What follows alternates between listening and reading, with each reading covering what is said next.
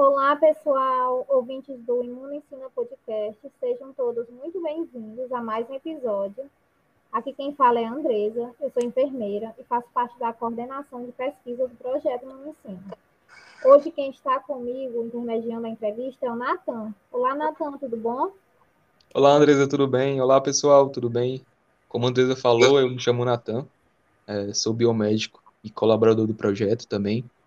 E é uma grande honra estar aqui é, em mais um podcast. Hoje nós iremos falar sobre o transtorno de ansiedade e temos como convidada a doutora Amanda Artemis da Rocha Vasconcelos. A doutora Amanda é psicoterapeuta cognitivo comportamental. Ela atende nas cidades de Fortaleza, Horizonte, é, com público adolescente, adulto e idosos. É psicóloga clínica, é sócia proprietária do Núcleo Acolher e possui formação em transtorno de ansiedade, com ênfase em ansiedade e relacionamentos. Tudo bem, Amanda? Seja muito bem-vinda ao nosso podcast. Oi, Andrés. Oi, Natan. Boa noite. Fico muito feliz de participar. Muito obrigada pelo convite. A gente agradece, Amanda. É, a gente produzindo um pouco sobre essa temática do podcast de hoje, que é sobre o transtorno de ansiedade, é, eu fui procurar um pouco mais sobre o assunto e antes de começar nosso bate-papo, eu queria trazer algumas informações importantes, mais dados importantes em relação à temática. Então, o Brasil, é, atualmente, ele sofre uma epidemia de ansiedade, isso é fato. É, segundo dados da Organização Mundial da Saúde, a OMS, o país tem o maior número de pessoas ansiosas no mundo. 18,6 milhões de brasileiros convivem com transtorno de ansiedade. Qual a definição de transtorno de ansiedade? É, ela é considerada um transtorno mental? Pronto, Andresa. É, nós temos dois tipos, por assim dizer, de ansiedade. Né? Nós somos o transtorno de ansiedade, que é uma ansiedade realmente adoecida, patológica, e nós temos uma ansiedade típica, uma ansiedade normal, por assim dizer, né? Que é uma ansiedade que todos nós vivenciamos, né? A gente costuma dizer que a ansiedade é inerente do ser humano. Todos nós temos ansiedade em algum nível e até um certo ponto ela é funcional, certo? A gente precisa é, ter ansiedade, se preocupar com o final do mês, é por isso que a gente trabalha, né, com as nossas continhas. A gente precisa se preocupar quando a gente está andando por aí à noite com o celular na mão e a gente vive num país também super violento, super perigoso. Então, até certo ponto, a ansiedade ela pode ser considerada uma ansiedade funcional. Ela é um instinto de sobrevivência, ela é proteção, tá? Mas ela se torna adoecida, ela se torna transtorno quando ela começa a apresentar sintomas, sintomas esses que vão tirar a tua liberdade, sintomas esses que vão te trazer malefícios físicos, comportamentais, sociais, emocionais e por aí vai, né? Então tem uma diferença entre a, a, o transtorno de ansiedade e a ansiedade típica, normal, funcional. Interessante, Amanda, falar sobre isso, porque esse contexto que você falou, querendo ou não, a ansiedade faz parte do ser humano, né? É um, uma defesa natural, uma reação natural, né? Agora, uma, uma dúvida que eu tenho, eu acho que nem só, não só eu, mas eu acho que todo mundo que está assistindo esse podcast, é a questão da ansiedade e da depressão, né? Queria saber é que a ansiedade e a depressão, elas sempre andam juntas? E qual é a diferença de, dessas características da ansiedade e da depressão? Pronto, né, Natan? Todo mundo, na verdade, costuma ter essa dúvida, até porque ansiedade e depressão hoje em dia, dentro da, da área da saúde mental, do, no contexto do senso comum, são os transtornos mais falados, os tópicos mais falados, né? E aí algumas pessoas tendem a entender elas como sendo uma coisa ou outra. E não necessariamente é assim. Eu costumo dizer que a ansiedade é inerente de todos os outros transtornos. Até porque, se ela é inerente ao ser humano, ela sempre vai estar presente nos outros, nos outros transtornos também, né? Mas a ansiedade e a depressão são coisas diferentes. Contudo, uma ansiedade que ela não é tratada, né, que ela passa a ser adoecida, passa a ser patológica e ela não é cuidada, ela pode sim se tornar um transtorno depressivo no futuro. Por exemplo, aquela coisa, fazendo uma analogia aí dentro da, da perspectiva física, né? Se você não cuida de uma gripe, você tem uma gripe, um resfriado, e você não cuida dele da forma correta, esse resfriado pode virar uma pneumonia, né, Andresa? Que é enfermeira aí sabe bem disso. Então, assim, tudo que a gente não cuida pode trazer tanto quadros mais agravados, maiores, mais severos, quanto novos quadros, novas comorbidades, por assim dizer, né? o que, é que diferencia aí dentro da sua outra pergunta a ansiedade da depressão? É, a ansiedade ela vai ser mais acelerada, por assim dizer. Vou colocar num contexto bem informal para que todo mundo consiga compreender. A ansiedade ela vai trazer sentimentos de mais preocupação excessiva, taquicardia, sudorese. É, ela vai iniciar aí um quadro também de isolamento social muitas vezes, porque a gente tem um transtorno de ansiedade social. E aí, com o decorrer do tempo, todos esses sintomas, que são sintomas que trazem prejuízos sociais, vão fazendo com que o indivíduo cada vez mais se enclausure, né? Se torne mais isolado, fique mais na cama, sinta mais cansaço mais fadiga, porque ele começa a ter insônia, e isso pode gerar um quadro depressivo. A depressão já vai ser um quadro de muito mais cansaço, fadiga, tristeza, um quadro de choro e fragilidade muito grande, né? Mas uma coisa não anula a outra. Elas podem tanto andar separadas, por mais que, como eu disse, todo transtorno tem um grau de ansiedade. Então, a depressão vai estar, tá, é, vai ter ansiedade presente em algum, em algum, algum momento, né? Em algum nível, mas elas podem também andar juntas. A pessoa pode ter um quadro de ansiedade e depressão concomitantemente. Certo, Amanda. E assim, qual a diferença entre a ansiedade patológica e a não patológica? Pronto, essa é uma dúvida muito comum, né? A ansiedade, quando ela é funcional, a normal, a não patológica, ela vai ser uma ansiedade que te protege, uma ansiedade comum, que acontece é, de tempos em tempos, em momentos de muita dificuldade. Por exemplo, se você tem um, um parente, um pai, uma mãe que está passando por uma doença muito grave, e você se torna um ser humano muito preocupado com aquele quadro dele, se você tem uma dívida muito alta e você passa a se preocupar com aquilo ali pontualmente, é, até certo ponto, normal, comum, mas já merece começar a ser trabalhado, né? Já merece que você busque uma ajuda especializada para que isso não cresça. Ela passa a ser realmente, de fato, patológica quando ela começa a fechar alguns critérios, critérios que a gente chama de critérios diagnósticos, né? E aí, para isso, o indivíduo ele precisa ter seis ou mais sintomas, geralmente, no geral, né? Ele precisa ter seis ou mais sintomas de ansiedade para começar a fechar algum tipo de critério. E a, a, ansiedade, a gente tem a TAG, que é o transtorno de ansiedade generalizado, que, como o nome já diz, é generalizado. E nós temos os subtipos, né? Que aí vai entrar é, transtorno de ansiedade específico, que são aqueles medos específicos, fobias, etc vão entrar outros tipos de transtornos, que inclusive alguns deles já saíram no novo DSM, né? É, do mesmo espectro, mas que eles têm a ansiedade inerente, como inclusive o transtorno de estresse pós-traumático, fobia social e por aí vai. Transtorno de ansiedade social, enfim. Ele passa a ser patológico quando a pessoa entra dentro desses critérios. E aí a gente vai ter diversos sintomas para isso, né? Sintomas emocionais, físicos e comportamentais. Desde sintomas físicos básicos da ansiedade, que são insônia, taquicardia, enjoo, dor de barriga, diarreia, são muito comuns, né?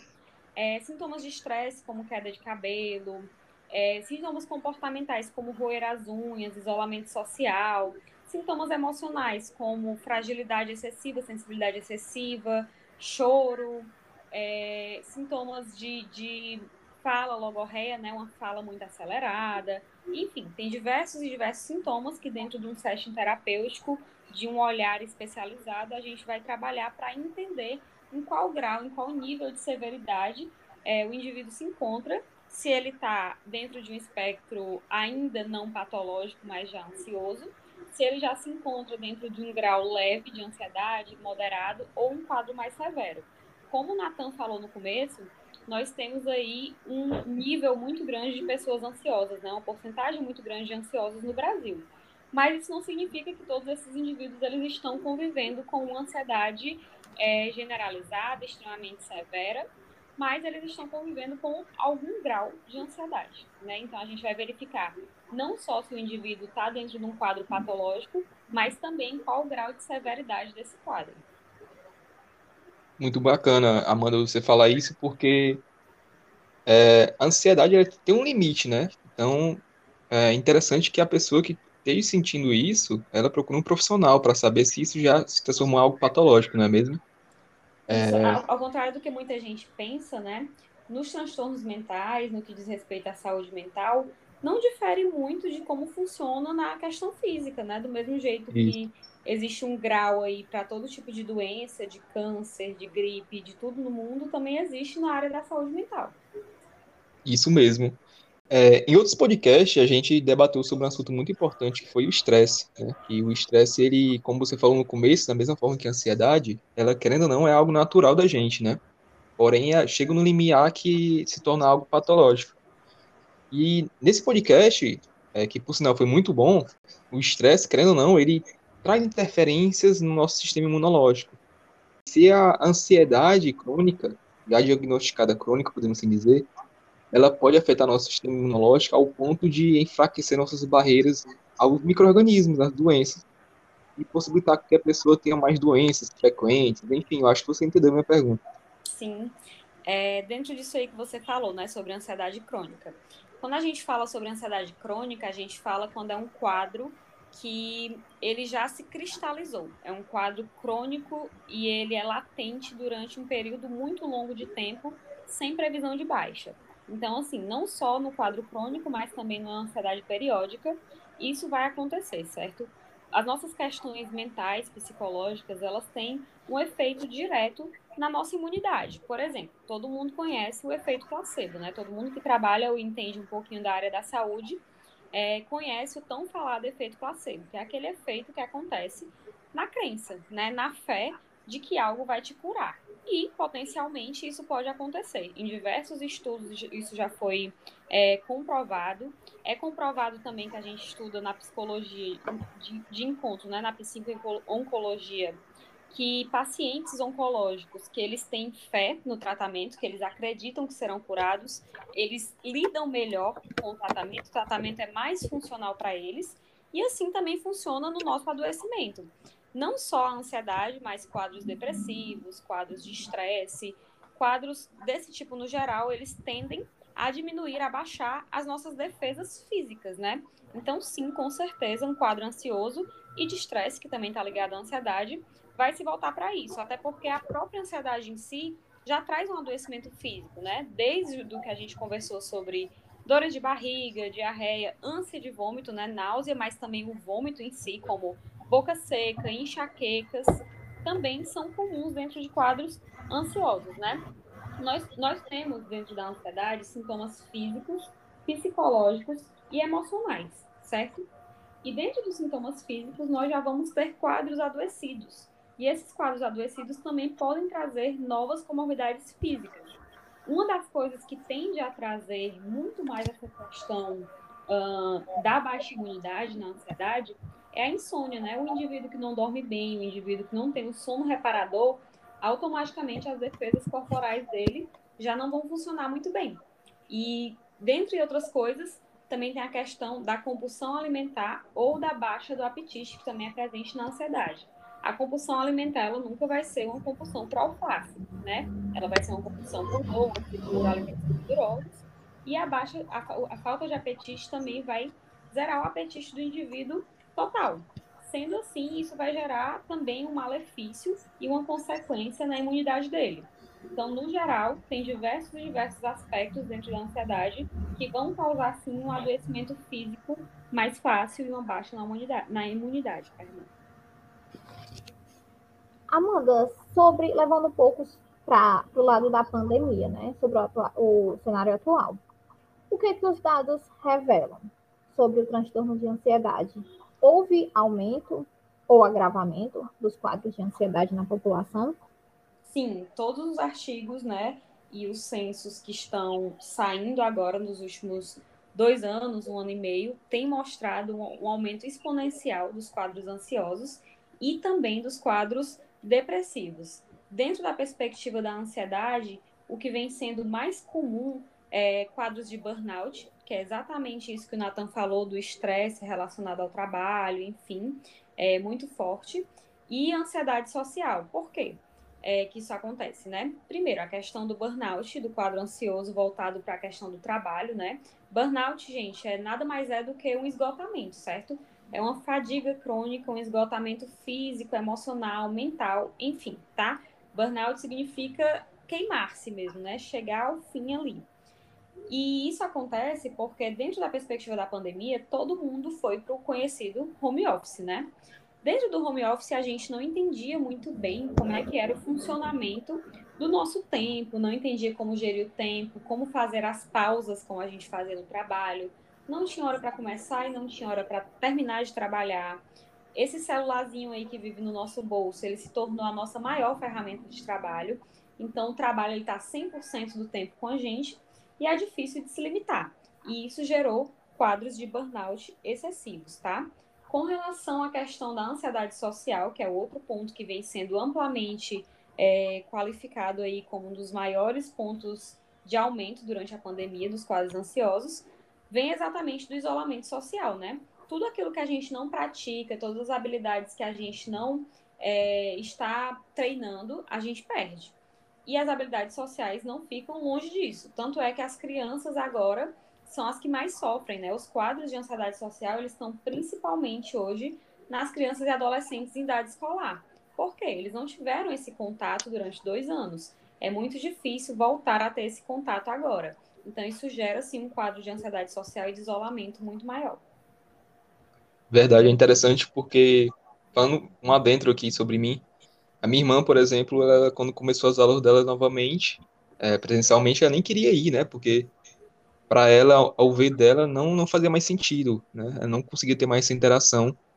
E até hoje ela tá tendo um pouco de dificuldade. Eu acho que isso que você falou faz muito sentido, Amanda. Sim.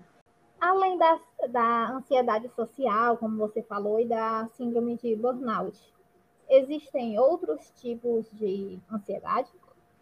Sim, Andresa, dentro de, dessa perspectiva, né, como eu havia falado antes, nós temos aí diversos tipos e subtipos de transtornos de ansiedade, né?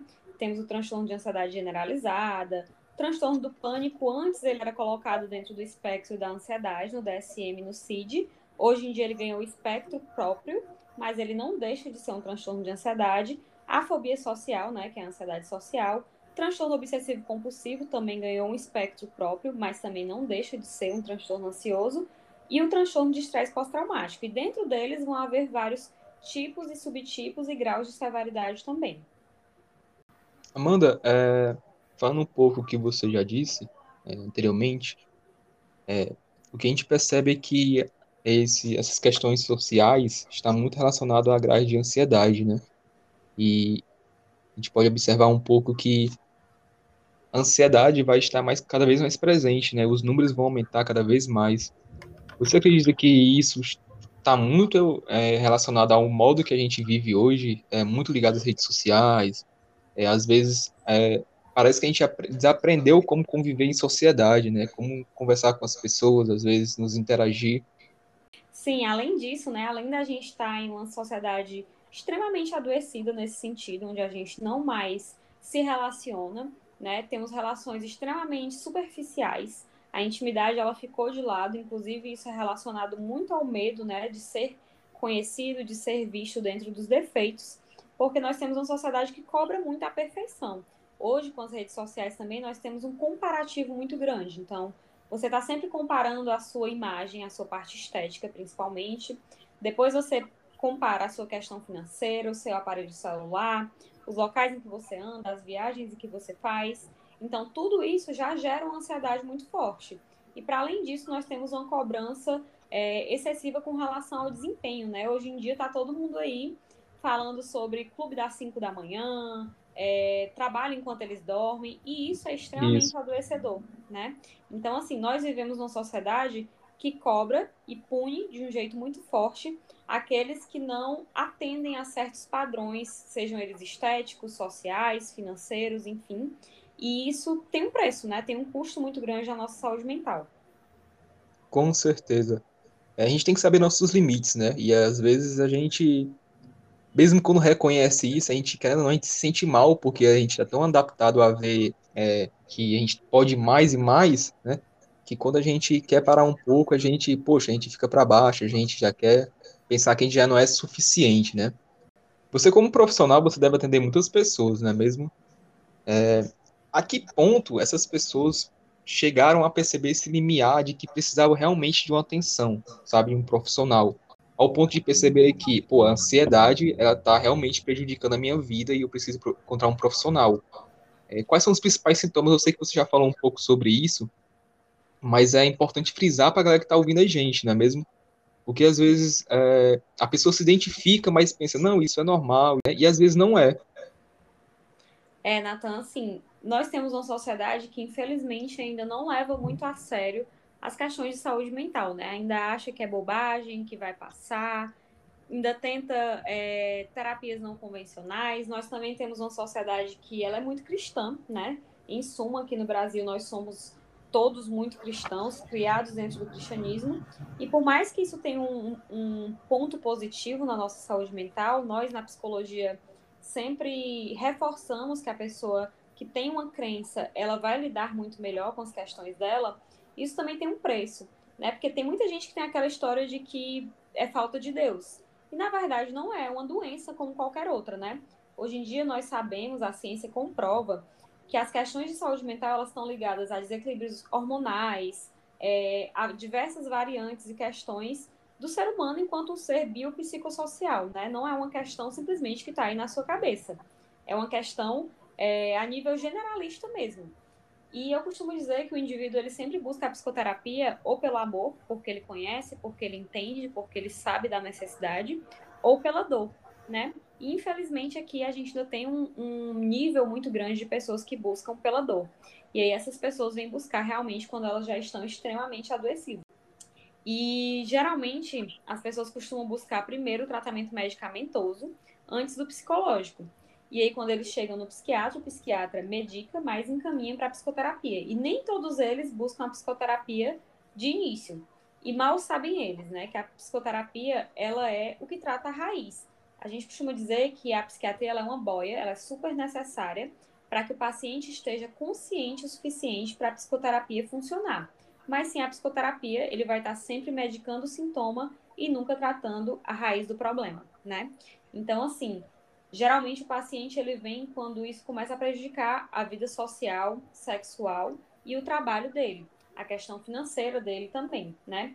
Então, os maiores sintomas que levam os pacientes hoje para o consultório pela dor são a insônia, é, o, as compulsões, né? Muitas vezes questões de adicção ou de compulsão por alimento ou compras, enfim. É, também as questões sociais de isolamento, né? A baixa libido também traz muitos pacientes para psicoterapia. E muitos outros sintomas físicos, né? Principalmente aqueles que impedem eles de terem uma vida é, funcional. Aquela coisa realmente da dor de barriga, o paciente que não consegue para um evento sem que ele tenha um episódio de diarreia, ou que tem muita náusea, ou também aqueles pacientes que têm questões nos relacionamentos. Pacientes que não conseguem se relacionar de maneira funcional, de maneira leve, porque acabam tendo ciúmes excessivo por conta do pensamento acelerado, porque acabam brigando por tudo, tendo uma irritabilidade muito forte. Então, quando começa a mexer no social e no financeiro, as pessoas buscam a psicoterapia. No, no final, no final das contas, a questão que a gente falou na pergunta anterior, né, do social pegar muito, da questão das redes sociais, é o que a gente também tem sentido dentro do setting terapêutico. As pessoas se importam muito quando diz respeito ao outro, esquecem de olhar para elas. E é por isso que eu sempre tento psicoeducar as pessoas sobre a necessidade da psicoterapia, né? Psicoterapia é para todo mundo, é para trabalhar como prevenção e não só como pós-venção. Muito bacana, Amanda. Muito importante você ter falado isso. É, assim, a sua fala é importantíssima para a gente que está fazendo esse podcast, para você que está ouvindo a gente, né? É, e você fala um pouco sobre o tratamento. Quais são as formas de tratamento que a gente tem hoje para ansiedade e se a ansiedade tem cura? Eu, eu acho sempre interessante essa pergunta sobre a cura, porque é uma pergunta que as pessoas costumam fazer no geral para as questões de saúde mental, né? Afinal de contas, as pessoas utilizam esse termo cura na, na esfera física de um jeito muito mais volúvel. Quando as pessoas perguntam se gripe tem cura, elas sabem que você vai se curar da gripe. Ah, você ficou boa da gripe? Se curou da gripe? Sim, me curei, mas daqui a seis meses você pode ter gripe de novo. E quando as pessoas falam sobre saúde mental, elas não entendem que a gente não trabalha com o termo cura, porque a cura é um termo que diz assim: se eu te disser você está curado, significa que nunca mais você vai sentir aquilo. E eu não e... posso dizer isso. Na verdade, nenhum médico, nenhum enfermeiro, nenhum profissional do mundo pode dizer isso com relação a nada, né? No final das contas, até uma catapora que o pessoal diz que a gente só pega uma vez, tem gente que pega duas, três, enfim, né? Então, no final das contas, por isso que a gente não utiliza o termo cura, certo? A gente utiliza o termo tratamento, o termo qualidade de vida, enfim, certo? A gente costuma utilizar o termo manejo, o manejo da ansiedade. Porque eu não tenho como afirmar que meu paciente nunca mais vai precisar voltar a buscar o tratamento, seja ele medicamentoso ou psicoterápico, não é isso? E isso em qualquer esfera, mas as pessoas têm essa cobrança desse termo na saúde mental. Então, assim, o paciente ele pode receber alta, certo? E o que é a alta na psicoterapia? É a mesma alta na esfera física. Um paciente que está internado, ele recebe alta e ele pode se internar ano que vem pelo mesmo problema ou por um problema diferente. Então, se eu te dou alta e você é meu paciente, daqui a seis meses pode ser que você volte pelo mesmo problema ou por um problema diferente, certo? Vai depender muito bem do seu manejo e da sua prevenção também. Na psicoterapia, você vai aprender diversas ferramentas para lidar, para manejar a ansiedade, certo? E como você utiliza elas é o que vai ditar quanto tempo você vai passar estabilizado ou não. E como eu falei, na terapia você também aprende que psicoterapia é prevenção e não pós-venção. Então, o paciente que ele vem, quando ele começa a perceber que retomou alguns sintomas, ele vai manejar muito melhor e muito mais rápido do que aquele que espera o adoecimento acontecer 100% de novo para voltar para a psicoterapia. Hoje em dia, dentro de uma perspectiva científica, tratamento para ansiedade ou para qualquer outro transtorno mental, ele é feito na base da psicoterapia e do psicotrópico, né, que são, são os medicamentos, é o tratamento medicamentoso. Não necessariamente todo paciente que precisa de psicoterapia vai precisar do tratamento medicamentoso, tá certo? Mas todo paciente que precisa do tratamento medicamentoso, ele precisa da psicoterapia, porque como eu havia falado anteriormente, o medicamento ele trata o sintoma, né? Ele trabalha o sintoma e não a raiz do problema. Então, assim, é super necessário que quem está ouvindo esse podcast e que faz o uso de algum tratamento medicamentoso busque auxílio psicoterápico o quanto antes para trabalhar as questões de uma forma muito mais é, formalizada, né? de, uma, de uma forma muito mais concentrada. E não só aprender a lidar com o sintoma e nunca trabalhar o problema. Tem muitas terapias alternativas e não científicas que as pessoas acabam utilizando de uma maneira errada e equivocada e até perigosa para trabalhar essas questões, né? Mas isso aí é um outro ponto. No caso, realmente respondendo a sua pergunta, hoje em dia a psicoterapia, principalmente no que diz respeito às terapias cognitivo-comportamentais. Olha, mano, eu tenho certeza que você tirou a dúvida de muita gente em relação a essa, essa temática, porque a gente vê que hoje em dia as pessoas têm muita dificuldade, é, até mesmo para entender essa questão, né? Sim. Infelizmente ainda é um tabu muito forte, né? Aqui, principalmente no Ceará, no Nordeste, nós não temos um número muito grande de pessoas que vê a saúde mental como fazendo parte da esfera da saúde. Exatamente, Amanda. Infelizmente, a saúde mental ainda é tratada ainda com bastante tabu, né? Não deveria ser, mas infelizmente ainda é a nossa realidade. Amanda, em relação a, a uma crise de ansiedade, por exemplo, qual a unidade o indivíduo deve procurar nesse momento? Quando é uma crise de fato e a pessoa não está é, em tratamento nem psiquiátrico nem psicológico, esse indivíduo ele deve se encaminhar a uma unidade de urgência e emergência, é, de preferência a unidade de saúde mental. Aqui em Fortaleza seria o Hospital de Saúde Mental de Messejana, certo? Mas ele pode ir para qualquer unidade, uma UPA, enfim, e lá, em teoria, ele vai receber o encaminhamento, ele vai receber as diretrizes corretas para buscar um tratamento, né? A gente sabe que nem todos os profissionais, nem todas as unidades estão preparadas para isso. É, bem como, infelizmente, aqui em Fortaleza e para a região metropolitana, nós só temos uma ambulância que atende às questões é, psiquiátricas, né, os casos psiquiátricos.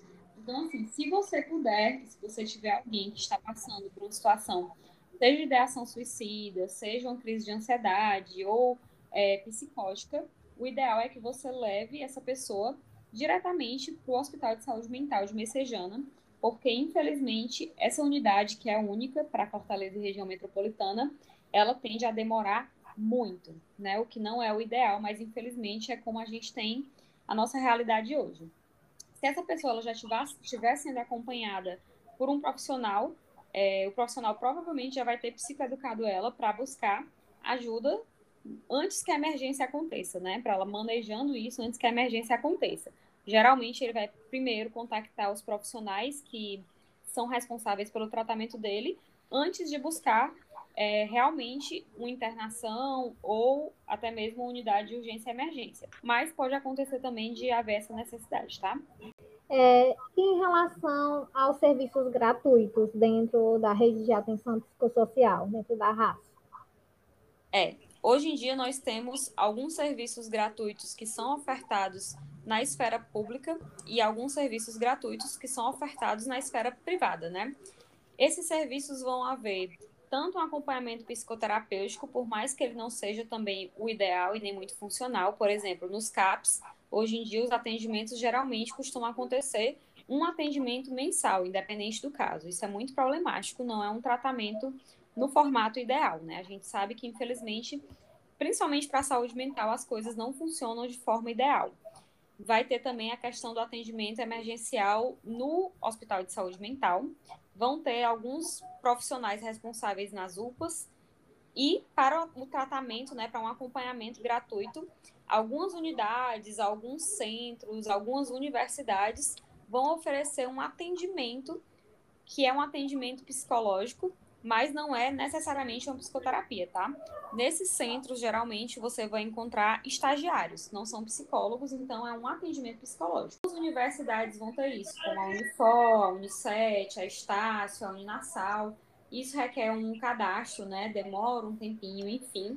Tem outros centros que são centros de manejo de ação suicida, como o CVV, que você pode ligar, né? Ou é, tem o Biedote também, o Instituto Biedote enfim, tem diversos, diversos é, programas de tentativa do, da esfera gratuita, bem como alguns programas de manejo de crise, né, que são os plantões psicológicos, tanto na esfera gratuita, que as universidades e alguns outros institutos também oferecem, quanto na perspectiva uh, de um valor social, né, que seria um valor mais acessível para aquelas pessoas que realmente têm a necessidade. Porque realmente Hoje em dia, o nosso CFP, né, que é o Conselho Federal de Psicologia, ele pede que haja uma triagem desse público, que a gente saiba realmente é, a quem ofertar um serviço por um valor mais acessível. Então, assim, você encontra, inclusive, o plantão psicológico aqui pelo Núcleo Acolher, certo? Tanto no valor normal quanto no valor social. O plantão psicológico, ele é um atendimento psicológico feito com psicólogo, pelo menos aqui no caso do Acolher, mas em alguns casos, como nas universidades, com estagiários é, de emergência, tá? De urgência e emergência para manejo de crise mesmo. Olha, Amanda, é, você trouxe muitas informações é, importantíssimas. Eu acredito que muita dúvida que a galera estava ouvindo a gente aqui sobre o assunto, você conseguiu esclarecer muito bem. Né? É um assunto muito delicado, né? Que, é claro, a gente precisa esclarecer cada vez mais para as pessoas, para as pessoas ficarem mais atenadas, podemos assim dizer, sobre o assunto, entender um pouco mais sobre o assunto, né? Poder se ajudar e ajudar as pessoas que conhecem, que muitas vezes precisam, porém não têm um direcionamento de como buscar ajuda, podemos assim dizer, né? E eu acredito que esse podcast, esse, esse episódio de podcast está muito objetivo para isso, para tirar esclarecimentos, dúvidas que são muito constantes é, sobre ansiedade, né? É, inclusive, para quem tiver alguma dúvida com relação aos atendimentos gratuitos ou onde buscar né, esse tipo de atendimento, pode entrar em contato comigo pelo Instagram ou pelo meu WhatsApp, que tem um link lá no meu Instagram, que eu passo a listinha para as pessoas, tudo certinho. Se vocês quiserem postar também, é, eu posso passar para vocês, tá? Mas infelizmente nosso podcast é, está sendo concluído, né? Está chegando ao fim. É, acredito que muitas informações foram dadas é, muitas dúvidas foram esclarecidas. É, muito obrigado, Amanda, pela sua disponibilidade de conversar aqui com a gente sobre esse assunto, que é muito importante. É, você poderia reforçar suas redes sociais, para o pessoal poder encontrar você, quiser conversar mais sobre o assunto? Pode sim, ficar à vontade. Sim. Primeiramente, quero agradecer ao convite de vocês, né? Me sinto muito honrada e fico muito feliz sempre que eu falo sobre essa temática, porque é realmente a temática na qual me debruço, né, para estudar, para trabalhar, enfim, a minha ênfase mesmo na clínica. Então, agradeço pelo convite, podem contar comigo sempre que vocês precisarem, tá? É, as minhas redes sociais é arroba Amanda Vasconcelos no Instagram. E a rede social aqui do Núcleo Acolher é núcleo.acolher, tá? Fiquem à vontade para seguir, perguntar, tirar dúvidas, é, para pedir um auxílio com relação à busca de um tratamento psicológico também, tá? Para quem é estudante de psicologia e estiver ouvindo o podcast e quiser o auxílio com algum tipo de material também, estou sempre à disposição. É, não se esqueçam também de nos seguir nas, nas nossas redes sociais, Projeto Imuno Ensina. E também, se você tiver uma dúvida, ou então um tema que você acha que seria interessante a gente abordar, pode mandar um e-mail, é, uma mensagem para a gente no direct, que a gente com certeza vai olhar e vai trazer essa temática para cá. É, Andresa, mais uma vez, obrigado, tá? Por estar dividindo esse podcast comigo. Obrigada, Natan. Obrigada, Amanda. Foi um prazer estar aqui com vocês. Tá? E é isso aí, galera. Por hoje a gente finaliza aqui esse episódio. Muito obrigada e até a próxima.